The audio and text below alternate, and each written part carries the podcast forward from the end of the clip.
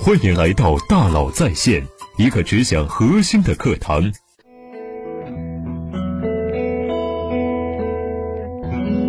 你好，欢迎来到大佬在线。大家平常在生活中啊，有没有遇到过这种类型的人？无论是大事还是小事，都极容易感到焦虑，稍有点偏差就坐立难安。我有一位朋友，天生是个容易紧张的人，日常生活中遇到这些小磕小碰，工作中突然接到新任务，都战战兢兢的，生怕会出什么问题。一和伴侣产生小分歧，就急得发脾气，一点小事就上纲上线，导致两人很容易就爆发了争吵。孩子成绩稍有退步，就开始不停的担忧他的前途，怕他会考不上好大学，以后会找不到好工作。据了解。我身边很多人都常处于这种状态里。以前外出讲课时，经常有人问我能不能分享一些关于缓解压力和焦虑的话题。焦虑似乎已经成为不少人的困扰。为什么有些人会这么容易焦虑呢？压力一来就觉得整个人都不行了呢？在我看来呀，这跟人的一种生死感有关。事实上，所有的焦虑背后都隐藏着死亡焦虑。意思就是说呀。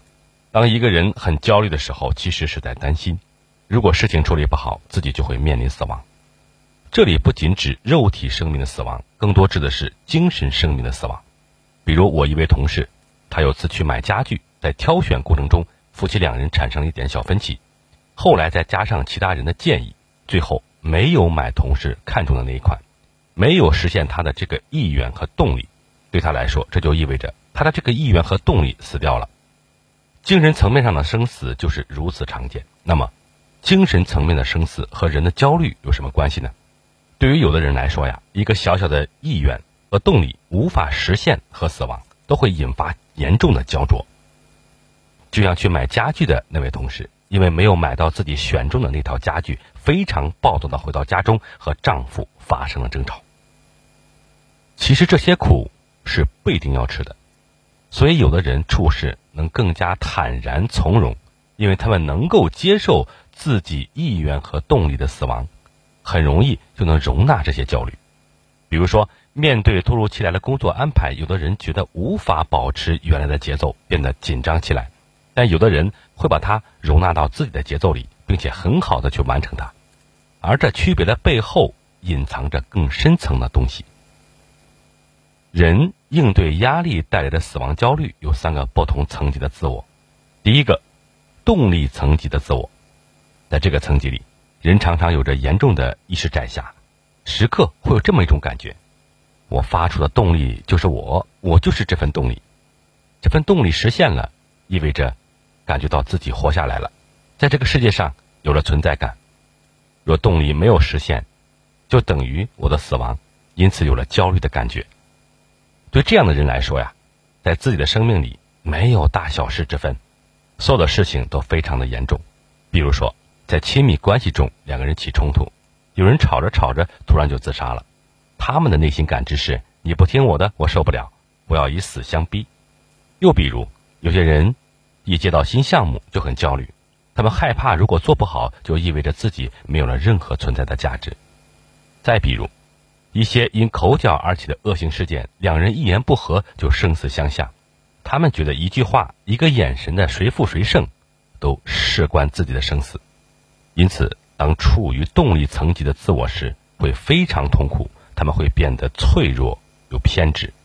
第二，意识层级的自我，当一个人发展到意志层级的自我时，已经能区分事情的轻重缓急，知道哪些意愿。对自己是重要的，哪些是不重要的？但处于这个层级的人，仍处于偏执的状态，哪怕在一件事情中感到的深切的无望，他们依然会不惜代价的死磕下去，不愿放弃。比如说，有些人不能放弃爱的意志，哪怕他们谈了段非常痛苦的恋爱，两个人在一起只会给彼此带来伤害，但仍会抓住对方不放。对他们来说，分开这件事简直就是。天崩地裂，而更偏激的人在恋爱的受挫的时候，甚至会想要把对方杀死，因为与这些人而言，意志的死亡同样也等于自我的死亡。但和动力层级的自我不同，动力层级的自我是和时空紧密联系在一起的，即人必须在当下的时空里立即完成自己发出的意志，否则就有了种死的感觉。而处于意志层级的自我时，会在一定程度上超越了时空，虽然仍然要去实现自己的意志，但可以允许自己换一个时间和地点去完成。所以，对于这样的人来说，他们会长时间执着的去追求一个东西，一定要把它实现。而如果这份意志一直没有实现，就感觉到自己随着这份意志实现的失败而毁灭。所以说，这样的人也非常极端。抽象意义上的自我，事实上，我们每个人的心灵都需要进化到抽象意义上的自我，去拥有这样一种感觉：我的动力只是我发出的一份动力，动力的死亡仅仅是我一部分的死亡。处于抽象意义上的自我时，人会有这样一种感觉：我一直存在着，不会轻易因为某件事情的失败，自己就跟着毁掉了。这样的人在关系中，如果发生吵架，目的往往是为了解决问题，而不是如果对方不听自己的就暴怒无比。在职场中，他们也会深刻的感知到自己的价值并不完全依附在工作上，他们不会因为一个项目的失败就一蹶不振，并且他们还会在失败中吸取经验，告诉自己可以慢慢来，相信自己可以做得更好。总的来说，当一个人处在动力层面、意志层面的自我时，经常会因为任何一个小小意愿的生死，就经历着死亡焦虑。他们非常脆弱，很容易就被打败了。而处于抽象意义上自我时，人会变得明智起来。他们的心灵空间很广阔，视野也很开阔，会变得很灵活，注意力不会只放在某一刻的生死感上，也因此人变得更加有韧性，不会在压力来临时。就轻易的被死亡焦虑淹没了。那么问题来了，我们该如何升级到抽象意义上的自我呢？首先，我们都知道，人的意愿和动力不可能百分之百的被满足，但能获得基本的满足也非常重要。因为只有获得足够多的满足，我们才可以慢慢升级到抽象意义上的自我，人才不会那么脆弱。所以，我们可以怎样去体验这种感觉呢？在此，我有两个建议：第一，宽容自己，先去追求那些自己更在乎的意愿。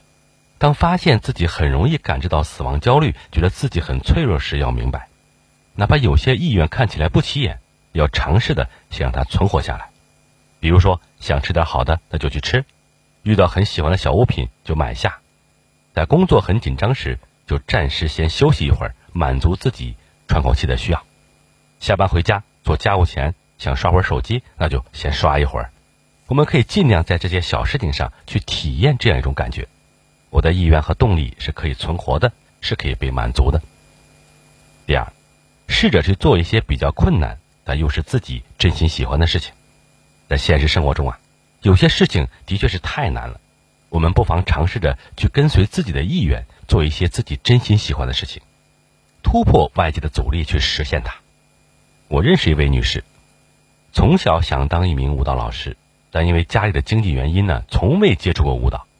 后来工作了五年，因为实在受不了枯燥的工作内容，想要去尝试新的事情，加上自己已经经济独立了，她便辞职专心去学舞蹈这件事情。那个时候，家人的不理解、朋友的异样眼光、年龄的限制，他都一一抛在脑后，从零开始学习。现在他已经是一个舞蹈机构的老师了。我想，在升级自我。变成一个有韧性的人的道路上，真的很难有捷径可走。但我们可以做一些事情，去逐渐累积这样一种感觉。当我们在一定程度上满足自己的需要后呢，就能慢慢的滋养自我。当自我变得更饱满的时候呢，我们就可以更聪明的去做一些选择，而不是每件事情都争个你死我活。因为只有这样，我们才可能升级自我。当然，形成抽象自我，这只是一个重要的起点。还需要在我们持续的努力下，结合各种各样的办法，慢慢升级到重大的意志。我也会在接下来文章里呢，在这些基础方法上呢，分享三种形成抽象型自我的关键要素。最后啊，祝愿我们都能够升级到抽象意义上的自我体验到一种真正的坚韧这个时候相信我们的焦虑也就能够迎刃而解了。好感谢您的收听咱们明天见。